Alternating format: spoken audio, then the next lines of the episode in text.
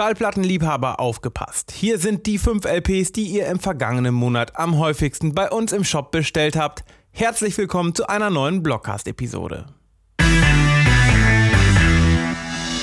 Los geht es mit Welcome to America von Prince. Fünf Jahre nach dem Tod der RB- und Soul-Legende erscheint am 30. Juli ein unveröffentlichtes Album.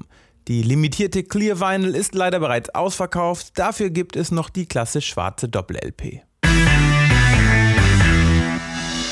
Sowohl in den CD-Topsellern im April als auch in den Vinyl-Topsellern, das ist alles von der Kunstfreiheit gedeckt von Danger Dan. Der Rapper, den man auch von seiner Band Antilopen Gang kennt, präsentiert 2021 sein neues Soloalbum, ein Klavieralbum mit Gesang. Die LP war sofort vergriffen, eine ebenfalls limitierte Nachauflage kommt am 2. Juli und die habt ihr auch schon fleißig vorbestellt.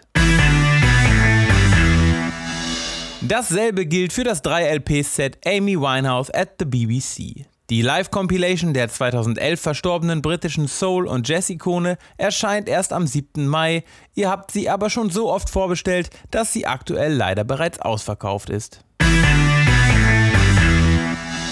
Zum Glück noch verfügbar, die Frage ist allerdings, wie lange noch? Billy Gibbons neues Album Hardware als limitierte Red Vinyl, die es in Deutschland exklusiv für JPC gibt.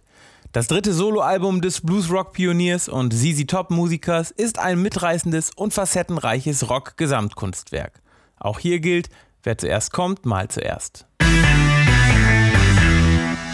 Und ebenfalls in unserem Topseller-Ranking ist das mit Spannung erwartete zweite Album der US-Rocker Greta Van Fleet.